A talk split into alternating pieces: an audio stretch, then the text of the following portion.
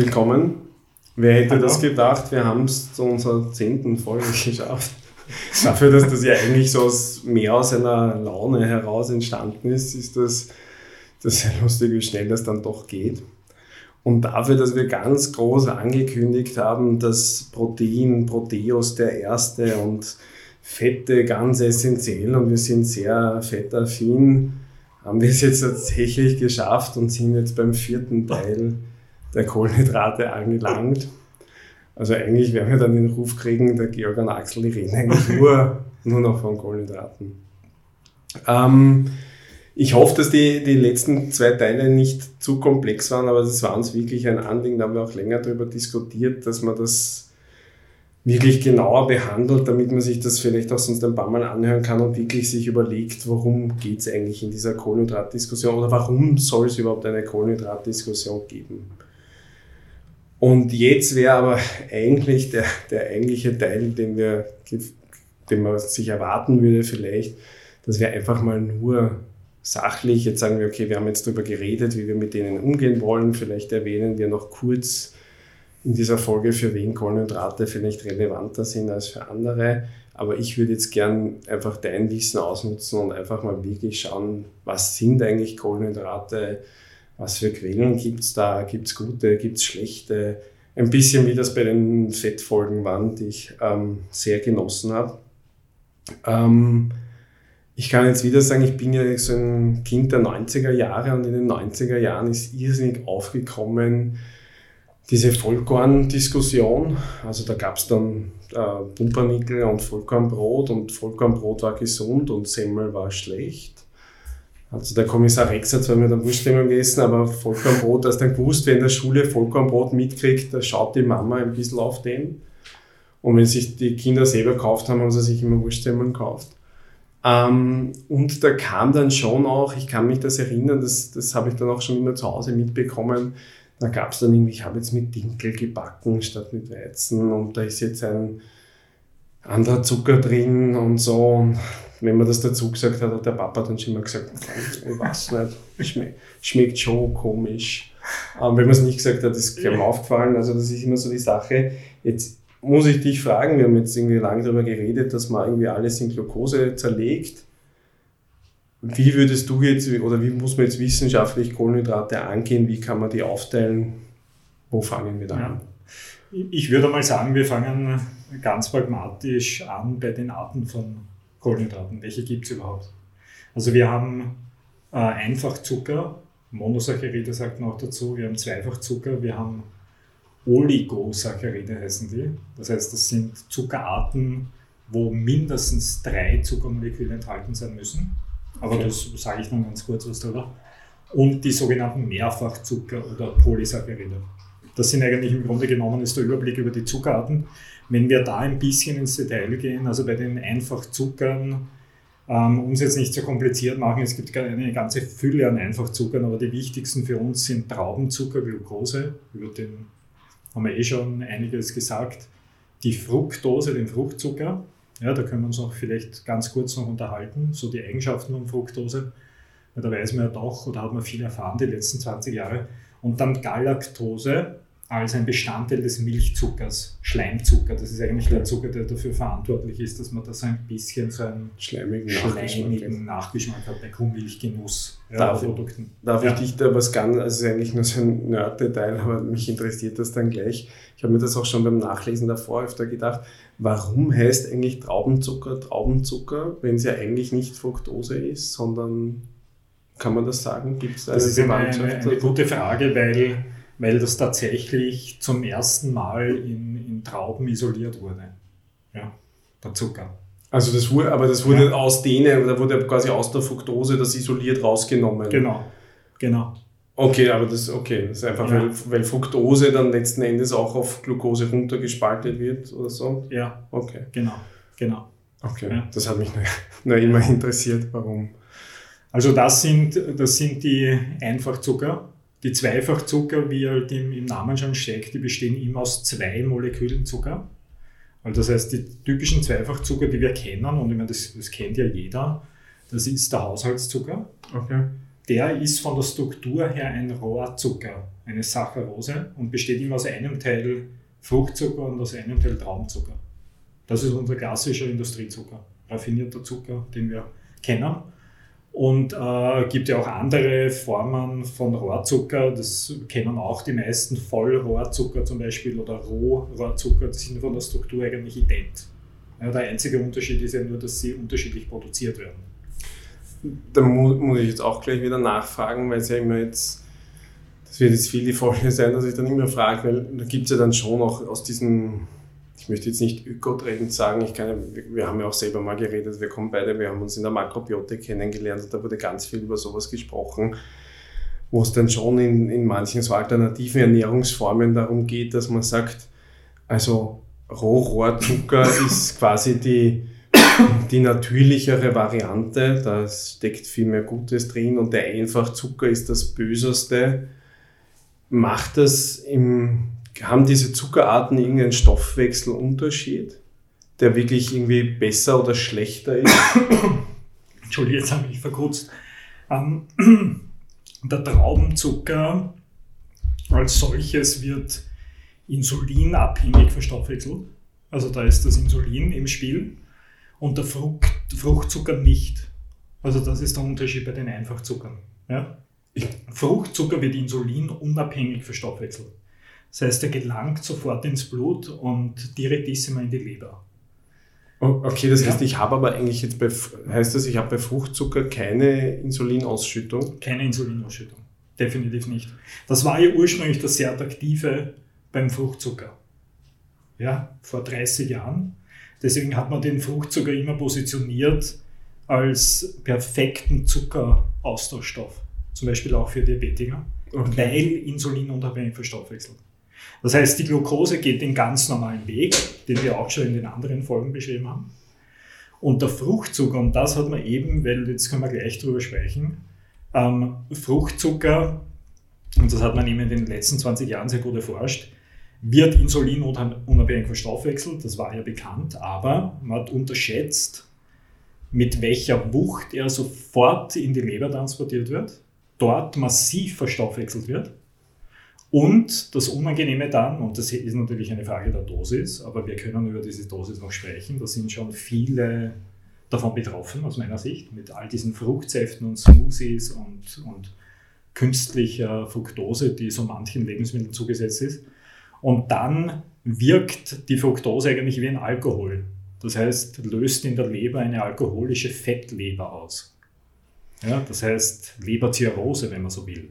Aber mm, ich muss jetzt nochmal nachfragen, das ist trotzdem, weil das ist ja war zum Beispiel bei der bei ganzen Keto-Geschichten, wenn du da auf den, den, den Insulinstoffwechsel schaust, ähm, da wäre, da, da gibt man dann immer, da sagt man dann, man kann zum Beispiel, weiß ich nicht, Heidelbeeren essen oder so, weil die eher fruktosearm sind, aber du kannst jetzt keine Banane essen, weil einen direkten Einfluss drauf hätte. Aber die haben alle keine, also wenn ich eine Banane esse, habe ich keine Insulinreaktion. Naja, die, Oder der, kommt die dann rückwirkend? Ich habe bei der Banane insofern eine Insulinreaktion, weil da auch große Mengen an Traumzucker drinnen sind.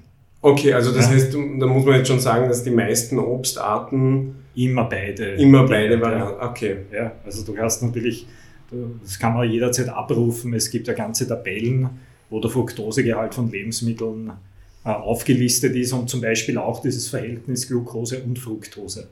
Okay. Also die berühmte Fructoseintoleranz, die sich da jetzt irgendwie ja. etabliert hat, mehr oder weniger würde ich sagen, neben der Laktoseintoleranz. Da sind ja Leute darauf angewiesen, dass sie dann diese Tabellen vor Augen haben. Ja. Genau. Also das, das ist zum Beispiel ein sehr wesentlicher Unterschied in der Verstoffwechslung.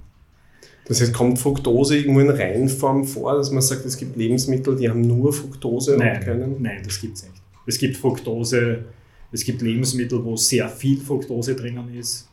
Ja, zum Beispiel auch Orangen ist ein klassisches Beispiel, Äpfel und Birnen auch. Ja, die haben relativ hohe, das heißt, da ist dieses Verhältnis von Fructose zu Glucose schon zugunsten von Fructose vorhanden. Aber das heißt, ähm, nur dass ich, dass ich das für mein Verständnis erkläre, weil wir haben jetzt die letzten zwei Folgen sehr viel über Insulin und Speichern und so geredet. Das heißt, wenn ich jetzt sehr viel Obst konsumiere, was ja früher so als extrem gesund gegolten hat, und jetzt doch schon immer mehr hinterfragt wird, wie viel Obst tatsächlich gesund ist. Und da kommt man dann auch schnell, sehr schnell zu dieser Smoothie- und Juice, mhm. Juicing-Geschichte.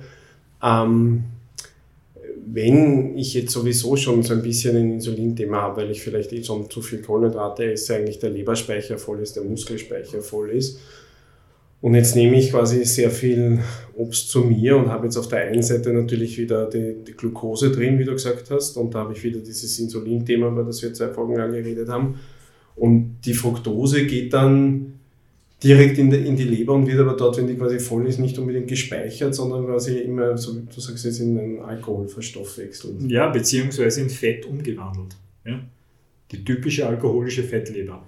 Aber das heißt, die Fructose wird tatsächlich in der Leber selber als, als Leberfett quasi. Genau. Okay. Und das ist der negative Effekt von Fructose. Und der zweite negative, weil wir äh, davon sprechen, ist, dass das Leptin, das Sättigungshormon, gehemmt wird. Das heißt, esse ich viel Fructose und sehr viel fructosehaltige Nahrung, entsteht mit der Zeit ein immenser Heißhunger auf Süß. Das heißt, Fructose hat eine appetitanregende Wirkung. Und das sind die beiden negativen Dinge, die man recht gut erforscht hat. Ich, ich glaube, dass das ja einerseits, muss man sagen, ist das nicht sogar so ein bisschen ein Trick in der modernen Nahrungsmittelindustrie, dass man halt durch das ständige Hinzu, teilweise willkürliche Hinzufügen von Fructose mehr Appetit erzeugt? Ja. Und ich kenne das ja sogar teilweise bei, im, im, Sport, wenn, die, wenn, wenn Leute versuchen, wirklich sich eine Gewichtsklasse raufzuessen oder so, dass man denen sogar den Tipp gibt, dazwischen immer so ein bisschen Fructose zu sich zu nehmen, damit man einfach trotzdem Appetit generiert. Mhm. Und den ähnlichen Effekt hat übrigens, das fällt mir jetzt gerade spontan ein, das Aspartam. Ja, so als künstlicher Süßstoff. Aber das, das hat jetzt den genau Effekt, dass es einfach mehr Hunger hat. Appetitanregende Appetit Also nicht äh, die andere Geschichte ja. mit Leber, sondern einfach appetitanregende Wirkung. Und was man auch sagen muss, oder, dass bei vielen, wir werden mal vielleicht eine eigene Folge über Süßungsmittel machen, aber ich habe ja schon auch bei Süßungsmitteln eine Insulinreaktion. Natürlich. Ja, wobei das ist ja immer so, das ja. ist ja was, was die meisten nicht verstehen, weil ja, da sagt man dann, ich habe jetzt eine Cola Light getrunken, das heißt, das ist, hat ja null Kalorien. Ja. Das ist ja quasi nüchtern. Ja. Ähm, und ich habe aber eine Insulinreaktion, eine Insulinreaktion, weil ich ja das quasi vorgaukle, süß und der Körper fährt das Insulin hoch. Und das ist ja dann teilweise noch kontraproduktiver, weil jetzt Insulin hochgefahren wird, aber es eh nichts zum, zum in die Zelle pressen gibt und das noch mehr dieses Rezeptorenthema belastet. Eine Sache, die man übrigens schon lange weiß und auf die Art ja auch Schweindel mästet. Ja, okay. Ja. Also, also will man Schweine richtig fett haben, dann gibt man ihnen Süßstoffe. Das ist. Das ja. funktioniert wunderbar. Funktioniert und bei uns wird bei das ein auch. bisschen, ja, bei uns funktioniert es auch wunderbar, aber verkauft wird es uns in Form von Leitprodukten, die schlank machen und so weiter. Das ist schon noch sehr spannende Geschichte. Ähm, jetzt muss ich dich fragen, ähm, was immer wieder kursiert, ist einfach glykämischer Index. Das heißt, es gibt ja. eigentlich Kohlenhydrate, haben einen quasi glykämischen Index und das heißt, für den Laien, wie schnell das aufgebrochen wird in Glucose oder wie schnell der Blutzuckerspiegelanstieg ist. Ja. Genau, also das heißt, äh, das passt ganz gut zu diesen Zuckerquellen. Ich, ich versuche das ganz schnell jetzt zu beenden. Wir sind ja stehen geblieben noch bei den Zweifachzuckern, da gab es den Rohrzucker. Es gibt übrigens auch Malzzucker, ja. besteht auch aus zwei Molekülen äh, Traumzucker übrigens.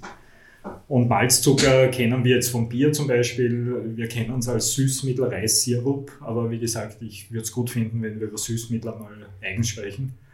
Und äh, der dritte, dritte Zweifachzucker ist der Milchzucker, die Laktose. Also nur um das jetzt vollständig zu machen. Oligosaccharide habe ich vorher erwähnt, das ist sozusagen die dritte Zuckerart. Da kennen wir vielleicht, und das, das kennst du auf jeden Fall von äh, diversen äh, Sportnahrungsmitteln, das Maltodextrin. Okay. Das ist ein synthetisches Oligosaccharid. Ähm, und äh, eines, das durchaus jetzt nicht uninteressant ist, das ist das Inulin. Ja, genau, das ist Zeit relativ, ein Ballaststoff. Ja, das, ist, das hat ein bisschen so einen Ballaststoffcharakter, ist ein klassisches Oligosaccharid, das natürlich in äh, Topinambur zum Beispiel vorkommt, Chicorée, ähm, ähm, in, in diesen beiden Lebensmitteln, in der Agave witzigerweise auch. Ja. Und die, dieses Inulin ist insofern interessant, weil es tatsächlich ein, ein Präbiotikum ist, sagt man auch dazu. Das heißt, wie ein Ballaststoff funktioniert. Aber weil du jetzt gesagt hast, Maltodextrin, das kenne ich, wie gesagt, eigentlich nur aus dem Sport, aber eigentlich nur als, als schnelles, massive Kohlenhydratladen, oder? Da mhm. gibt man dann die, die Leute, die unbedingt ihre Kalorien raufbringen wollen und unbedingt das geht sehr, sehr rasch wollen. Und ja. Aber obwohl es ein Mehrfachzucker ist, geht er dann rasch ins Ja, Blut. witzigerweise, ich meine, so ist es immer beschrieben. Ich muss ganz ehrlich gestehen, äh, dass ich mir diesen Wirkmechanismus nicht so ganz gut erklären kann, weil Maltodextrin wird immer beschrieben, okay, wir haben uns jetzt gedacht, äh, jetzt aus der Sicht von äh, Biochemikern, wir haben uns gedacht, wir brauchen einen Zucker, der einerseits sehr rasch ins Blut geht, zweitens den verbrauchten Zuckerspeicher sehr schnell auffüllt und der dritte Effekt, er sorgt für einen langfristigen, ah, okay. konstanten Insulinspiegel, okay. Blutzuckerstabilität. Das heißt, ein Zucker, der eigentlich all diese drei Effekte miteinander kombiniert. Okay. Und deswegen wird er von Sportnahrungsherstellern so gerne verwendet. So gerne verwendet. Okay. Und dann sind wir eigentlich schon bei den Polysacchariden. Und ich finde, da gibt es jetzt bei vielen Leuten ein bisschen ein Missverständnis. Polysaccharide sind Mehrfachzucker. Das heißt, man muss sich so einen Mehrfachzucker vorstellen als ein äh, Sammelsurium von Hunderten, Tausenden Glukosemolekülen. Wie eine Traube. Ja. Natürlich ist es jetzt so, weil du jetzt schon ein bisschen glykämischen Index angesprochen hast, äh, das, was als Vorteil definiert ist, ist ja, und das leuchtet ja, glaube ich, so weit ein, wenn diese ganzen Glukosemoleküle gespalten werden müssen, geht natürlich der Zucker sehr, sehr langsam ins Blut stufenweise und erzeugt dann sozusagen einen, einen konstanten Blutzuckerspiegel. Das ist, was man sich wünscht. Nur gibt es jetzt einen wirklich wesentlichen Unterschied. Ähm, wo sind eigentlich Polysaccharide drinnen? Polysaccharide sind sowohl in der Kaisersemmel drinnen, muss man auch sagen, weil Kaisersemmel besteht nicht aus Traubenzucker oder aus irgendwas anderem. Ich habe vor kurzem mal darüber geredet mit irgendjemandem. Ah, da waren ganz verdutzt. Ja. Natürlich ist eine Semmel wird einfach aus Mehl gemacht. Mehl ist Stärke. Stärke ist das Paradepolysaccharid. Aber die Stärke gibt es eben auch in der Hirse, ja, wenn ich jetzt hier ein Gegenbeispiel ja. darstelle. Und der Unterschied ist aber der, wir können schon sagen, Polysaccharide sind grundsätzlich interessant, aber nur in der Form von Hirse. Nur wenn Polysaccharide in der Hirse vorkommen. Warum? Weil die Hirse Ballaststoffe enthält, weil sie doch ein, ein, gewisses Maß an Protein enthält, weil sie Mineralien enthält, weil sie Vitamine enthält. Das heißt, die Nährstoffzusammensetzung interessant ist und diese Nährstoffzusammensetzung dafür verantwortlich ist, dass die Polysaccharide auch wirklich ihre Wirkung entfalten können. Sprich, stabilen Blutzucker erzeugen. Die Kaisersemmel, wie wir wissen, ist ein, ein leeres Kohlenhydrat, sagt man dazu. Quasi 100 Prozent. Ich meine, das ist minimal, die anderen Nährstoffe. Das geht irrsinnig rasch trotzdem ins Blut. Ja, weil da gibt es keine bremsenden Mechanismen. Bei der Hirse sind es die Ballaststoffe, die das Ganze sehr verzögern. Das ist, glaube ich, ein wichtiger Punkt, weil das ist vielen nicht klar. Es ist auch in Kornspitzen Polysaccharide. In den Barilla-Nudeln sind Polysaccharide. Aber Im Baguette sind Polysaccharide. Aber ich sage mir, Polysaccharide ist eh gesund, ne? dann Baguette essen. Aber reden wir dann immer quasi, weil es geht ja jetzt nicht nur um die Hirse, reden wir dann immer quasi vom ganzen Nein, Korn oder vom ganzen... Genau, also Hirse war jetzt repräsentativ ja, ja. für Vollkorngetreide. Okay. Oder meinetwegen, wir könnten auch Hülsenfrüchte an der Stelle ja. erwähnen. Wir könnten auch Gemüse erwähnen, die unter der Erde wachsen. Die haben okay. auch Polysaccharide, okay. Stärke, ja. Karotten, gelbe Rüben, Kartoffeln. Genau, und das ist, das ist das äh, bei den Polysacchariden. Und das führt mich jetzt eigentlich gleich zu diesem glykämischen Index. Der glykämische Index wurde ins Leben gerufen, damit man irgendeinen Art Qualitätsparameter hat, weil der glykämische Index sagt was aus über den Einfluss eines kohlenhydratreichen Lebensmittels auf den Blutzucker. Das sagt glykämischer Index aus.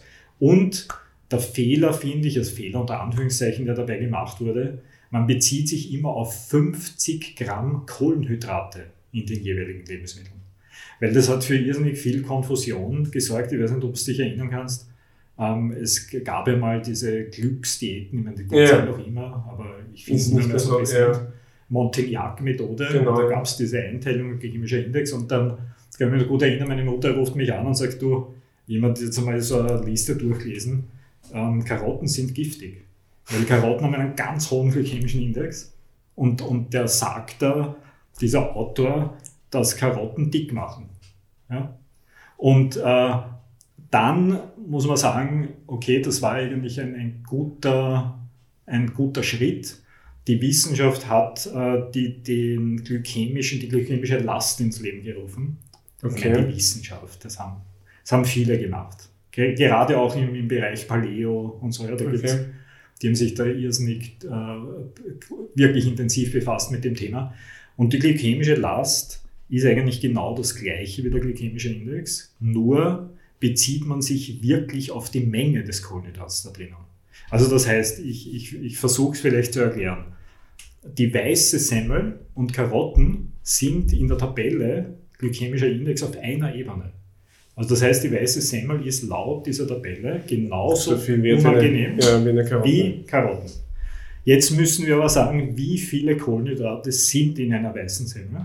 Das heißt, glykämischer Index bezieht sich auf 50 Gramm. Das heißt, wenn ich diese 50 Gramm berücksichtige, die habe ich gleich einmal mit 110 Gramm Semmel erledigt. Ja. Also das heißt, ich brauche nur kleine Mengen einer Semmel, um wirklich diese unangenehme Wirkung zu haben. Und jetzt muss man ganz ehrlich sagen, diese Menge würde, ja, wenn man diese 50 Gramm Kohlenhydrate berücksichtigen, Karotten, das wären 700 Gramm Karotten. Oder ich meine, welcher, ich glaub, wer isst 700 Gramm Karotten? Ich meine, das kann ich auch nicht in einen Smoothie trinken oder, oder wie auch immer. Also das heißt, das hat das relativiert. Okay. Und die glykämische Last ist sozusagen ein Regulativ. Die macht das portionsabhängig sozusagen. Genau. Ja. Ähm, da muss ich dich jetzt was fragen, weil wir halt einfach jetzt zwei Folgen lang, ewig lang über Insulin geredet haben. Und das ist jetzt was, was mich auch so beim Nachdenken über diese Folgen schon ein bisschen, bisschen zum Denken angeregt hat. Ähm, da gibt es jetzt zwei, zwei Richtlinien. Das eine ist schon, dass wenn ich mir diese bei, bei der Insulinfolge so ein bisschen recherchiert habe, dass sehr viele Studien eigentlich sagen, dass der, dass der eine Spike Insulin, den ich produziere, nicht so dramatisch ist wie ein konstant hoher Blutzuckerspiegel. Jetzt reden wir aber dann wiederum früher, und so bin ich auch mit diesen ganzen Vollkorngeschichten eher aufgewachsen, wo man sagt, man möchte eigentlich einen konstanten Blutzuckerspiegel erzeugen. Wo befinde ich mich dann da? Sage ich dann, ist einfach, wenn ich Kohlenhydrate esse, ist, habe ich dann quasi bei der einen Variante einen konstant langsamen Kohlenhydratspiegel und das ist, wenn ich Kohlenhydrat esse, die bessere Wahl. Oder sind das zwei entgegengesetzte Denkmodelle oder wie? Mhm, das, ist eine, das ist eine gute Frage, ein spannender Punkt. Ja. Weil ich glaube, ich, ich habe mir das versucht so selber zu beantworten und das eine wäre so, wenn ich jetzt schon quasi committe und das wäre jetzt zum Beispiel für mich, habe ich nachgedacht über zwei Dinge. Das eine ist, da haben wir schon mal drüber geredet, wenn ich sehr pflanzlich dominant esse, ist es wahnsinnig schwierig, den Kohlenhydratanteil rauszunehmen fast bleibt fast nichts über. Und man muss auch sagen, ich finde es auch manchmal ein bisschen interessant, wenn dann unlängst irgendwo ein Video gesehen, wo jemand zeigt, er hat irgendwie ein, macht ein Kürbisragout und sagt, das sind jetzt 40 Gramm Protein und hat das so eine Schüssel. Und du denkst dir, ja, aber was sind das sonst für Makros? Das habe ich auch gesehen. Weil das so quasi, ich ja, veganes Protein. Und ich muss ja. ja kein Soja essen und kein Fleisch und Ding, weil das sind 40 Gramm Protein. Da denkst du so, ja, aber da esse sogar ich einen Tag dann. Das ist wirklich ein Schlüssel. und wie effektiv ist das dann und was macht das dann halt genau mit der Geschichte? Jetzt würde ich sagen, wenn ich jetzt sehr pflanzlich betont esse und da mich, daher mich committen muss zu Kohlenhydraten, weil ich sage, sonst bleibt mir halt nicht mehr viel über, wähle ich dann eher quasi diese langsam, langsamen, die konstanter ins Blut gehen und die, die zweite Gruppe, die für mich so in Frage kommt, weil ich finde es sonst schon, so wie ich das halt die letzten zwei Folgen erwähnt habe, dieses Carb-Cycling schon irgendwie interessanter. Die zweite Gruppe, wäre die, die mir dann völlig rausfällt, wären halt ähm, Kinder. Das klingt jetzt ein bisschen komisch, aber jeder, der Kinder hat oder Kinder hat, der mit Kindern zu tun hat, weiß, dass Kinder gerade in jungen Jahren ausschließlich von Kohlenhydraten leben wollen da gibt es auch immer die Diskussion, er ist halt irgendwie ein Stück von dem und ist ein Stück von dem, aber in Wirklichkeit wäre ihm am liebsten zwei Löffel Reis mit Ketchup und dann läuft man weiter und ja. Oder das ist ja, ja ist die Pommes gehen noch immer, aber das ist, so. ist eigentlich schon genug und ja. das ist eigentlich immer und lustigerweise finde ich gar nicht, dass die dann so total, was ja bei uns oft das Problem ist, wenn man bei Erwachsenen von, von Kohlenhydratgelüsten redet, geht es eigentlich nicht um Kohlenhydrate, sondern es geht immer um Fett-Kohlenhydrat-Mischungen. Weil die Pizza, die ich mir am Abend reinstelle, das ist jetzt kein Kohlenhydratladen. Man isst ja nicht pur. Ja, also wenn ich jetzt sage, ich habe ein Bedürfnis, 500 Gramm Reis zu mir zu nehmen, dann kann man sagen, das ist ein Kohlehydratgelüst. Das hat aber niemand normal. Das heißt aber, bei Kindern hast du schon viel eher, dass es denen gar nicht, denen geht es jetzt nicht nur ums Tiramisu und die Pizza, sondern die essen schon, finde ich, oft so ein weißes Weckerl, ein ganz pur, ganz pur, simpel ja. Kohlenhydrate. Und da wäre es auch, finde ich, wenn man jetzt nicht gerade Inuit ist, total, es geht fast gar nicht, Kinder jetzt auf irgendeinen anderen Stoffwechsel zu setzen, oder? Ich würde es nicht für zielführend halten. Ich glaube, das Einzige, ich meine nicht, dass, ich, dass mir das so gut gelingt mit meinen Kindern, aber es wäre es wär schon schön, wenn man Kinder auch im Hinblick auf später, ähm, dass man sich schon dazu bringt, ähm, doch die etwas gesünderen Kohlenhydrate auch zu essen. Aber du meine ich, wären dann quasi, das wären für mich quasi die, die pflanzliche Nahrung und eben halt Kinder, wo man sagt, wenn wir viel über Hormonbilanzen geredet haben, Kinder haben genug Wachstumshormon, dem ist das wurscht, wenn das fit genug produziert, da ist das wurscht, wenn da das Insulin ein bisschen rauf und runter geht. Und die essen mengenmäßig nicht so viel. Der isst nicht 25 ja. Semmeln, sondern das ist halt in Wirklichkeit, wenn die eine ganze Semmel essen, ist es schon oft toll.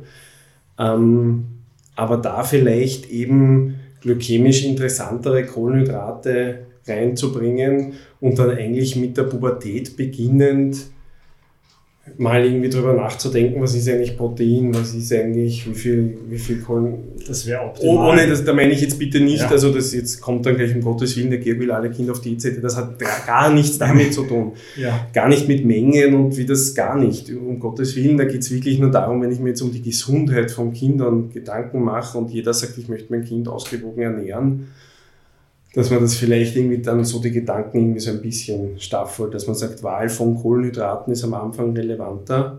Deswegen vielleicht kann ich ihm irgendwie hier sehr unterjubeln, statt der Kaisersemmel. Und dann mache ich mir erst ab der Pubertät Gedanken, wie viel Protein nimmt eigentlich das Dann kann man das streuen, ein bisschen. Und noch ein bisschen Wäre optimal. Ja, in der Theorie wäre es optimal. Ja. Ähm, da muss ich dann auch noch, noch mal irgendwie zusätzlich erwähnen, wenn wir schon über Kohlenhydrate reden, was für mich da auch oft Thema ist, ist einfach Kohlenhydratverträglichkeit.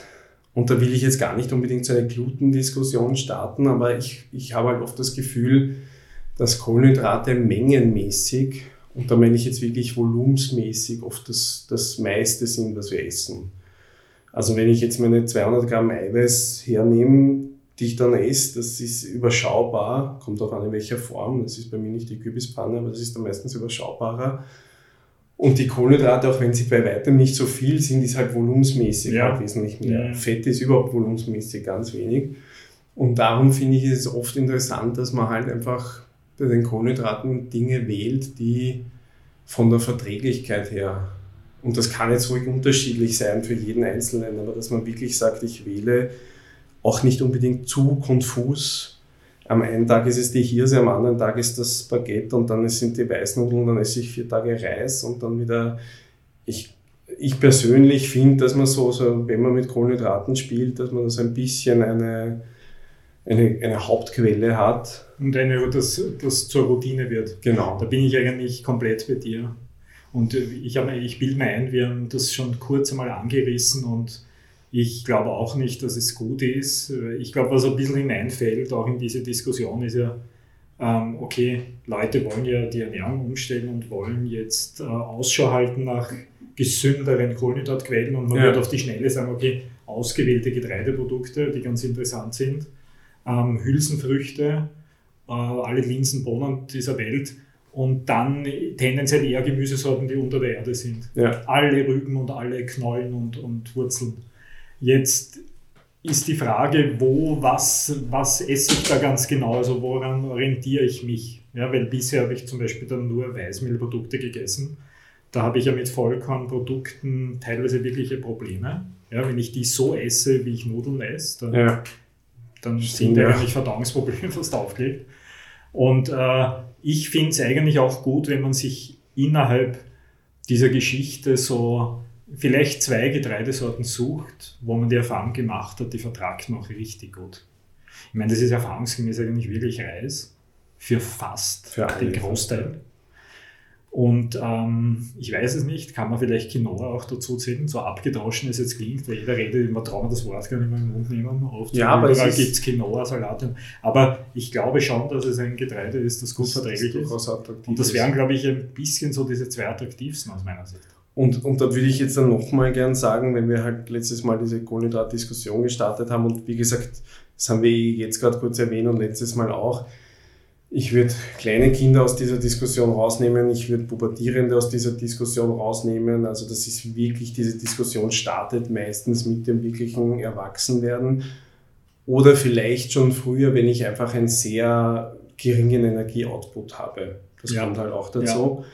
Aber dann würde ich schon sagen, dass, dass, dass ich vielleicht, so wie du sagst, zwei Kohlenhydratquellen als meinen Hauptbaustein nehme und akzeptiere, dass die ganzen anderen Sachen, das Stück Pizza oder Kugelhupf, die was für sich was, sind nicht meine Kohlenhydratquellen, sondern das sind halt kleine Treats, die ich genau deshalb esse, weil, weil ich einen Kugelhupf esse. Das sind Genussmittel. Genussmittel. Ja. Das, ist, das trifft es am besten. Da muss ich jetzt zu Genussmittel ähm, noch zwei Punkte kurz, also da, die mir noch einfallen. Das eine ist eben, wenn es um Alkohol geht, da müsste man dann jetzt auch sagen, von der Verstoffwechslung, was kann man da dazu sagen? Na gut, Alkohol wirkt wie äh, Traubenzucker. Ja, das heißt hohe Insulinausschüttung, ja, in jeglicher Hinsicht, hoher Zuckergehalt, Auch höchste Kaloriendichte, Ja. oder? höchste Kaloriendichte. Ist sie noch mehr? Nicht, nicht, nicht die höchste. Es ist, Nicht es ist auf jeden Fall deutlich höher als Kohlenhydrate, Ja. aber etwas geringer. Es ist ein Gramm Alkohol liefert sieben, sieben Kalorien. Ja, ein Gramm Fett liefert neun Kalorien. Aber trotzdem, Meistens ein Gramm Kohlenhydrat her. 4,2. Ja, ja, Ja? okay. Und äh, Alkohol hat eigentlich wirklich zwei unangenehme Dinge. Also erstens einmal diese ganze Insulinausschüttung und alles, was wir schon besprochen haben, die ganzen Folgen davon. Und das zweite ist, ähm, ähnlich wie Fructose, nur noch intensiver, ja, weil Alkohol gelangt sofort in die Leber und Okay. wird dort verstoffwechselt. Genau. Wird dort abgebaut. Ja. Natürlich, ich meine, ja, es geht jetzt um die Dosis natürlich, wie bei allem, aber alkoholische Fettleber und so weiter. Ja. Und dann noch eben, noch, dass wir das noch einmal kurz abrunden, weil halt trotzdem diese Fruit Smoothies und, und Fruchtsäfte und sowas halt trotzdem irgendwie in aller Munde sind. Das ist sehr gesund, alle Leute wollen das irgendwie trinken, das wird auch einfach gerne verkauft. Ähm, wo ich sagen muss, ähm, könntest, würdest du, was würdest du sagen, wäre ein, ein, ein relevanter oder gesunder Obstintake, den man jetzt als normaler Mensch ja, früher hat es immer geheißen, was war das, irgendwie fünf Sorten Gemüse und drei Sorten Obst oder so. Ja, das ist so jetzt so ein Ernährungspyramiden-Schema, Ja, ja, Five a day. Ja. Ähm, da ist immer so die Idee, drei Portionen Gemüse, zwei Portionen Obst, würde zwei Früchten entsprechen. Mir, mir hat das gut gefallen, wie, wie wir auch gesprochen haben. Ja. Was, was, was kann ich eigentlich an Früchten essen? Ganz ehrlich. Das heißt, aber, aber das ist, glaube ich, dieses Thema, Früchte sind gut als Früchte. Das heißt, ich kann Äpfel essen Ja, ja. und das sagt der Körper relativ rasch. Ja, wie viele Äpfel kann ich jetzt wirklich essen? Ja. Und das ist was anderes, wenn ich einen Apfelsaft trinke oder halt, weiß ich Genau. nicht. Irgendwie, ja. Und da würde ich nochmal sagen, ich finde, also Kohlenhydrate zu trinken ist eigentlich immer das Erste, was ich sofort. Das, das, Beenden das will. ist perfekt. Also, Also als Obst gegessen, natürlich Obst essen ist wunderbar, aber nicht dann noch in Kombination mit puren Fruchtsäften, mit Smoothies, mit allem drum und dran. Also der Intake ist nicht ohne bei vielen Ja. Menschen. Und da muss man noch da auch noch gleichzeitig dazu erwähnen, das ist ein bisschen wie mit den Transfetten, dass man halt nicht unterschätzen darf, dass halt Fructose in ganz vielen verarbeiteten Lebensmitteln Ja. drin ist. Ja. Und das ist was, was halt die meisten unterschätzen. Also wenn der irgendwie eine Tiefkühlpizza isst, denkt der ja nicht dran, dass da irgendwie Fructose drin ist. Oder die meisten so, wie gesagt, verarbeiteten Lebensmittel. Und so wie wir bei der Fettfolge vielleicht erwähnt haben, dass es ja eigentlich relativ leicht ist, sich von Transfetten fernzuhalten Eigentlich schon. wäre es auch relativ leicht, wenn ich jetzt meine Fructose einfach nur aus dem besteht, was ich jetzt an Obst regulär konsumiere, So ist es. ist das ja eigentlich immer vernünftig. Ja. Aber ich muss halt diese versteckten Fructosequellen. So wie du sagst, Rauskriegen. Fertiggerichte und Convenience Food. Ja, Ja. Gut, ich hoffe, wir haben jetzt damit ja über vier Folgen Ja. die Kohlenhydrate mal grob abgehandelt. Ähm, ich hoffe, es war wieder für alle was dabei und wir haben da wieder ein bisschen über die Kohlenhydrate jetzt gesamt mal aufklären können und haben damit mal unsere Makronährstoffe abgeschlossen Ja, und können uns jetzt dann von dort weiterarbeiten. weiterhandeln. Gut. Danke fürs Zuhören, danke Vielen fürs Dank. Zuschauen Ja. und bis zum nächsten Mal. Andere Podcasts und Infos zur Ernährung auf unserer Webseite www.urbanhealthconcept.com. Für nähere Fragen und zur Erstellung von individualisierten Ernährungsplänen kontaktieren Sie uns bitte unter office at urbanhealthconcept.com.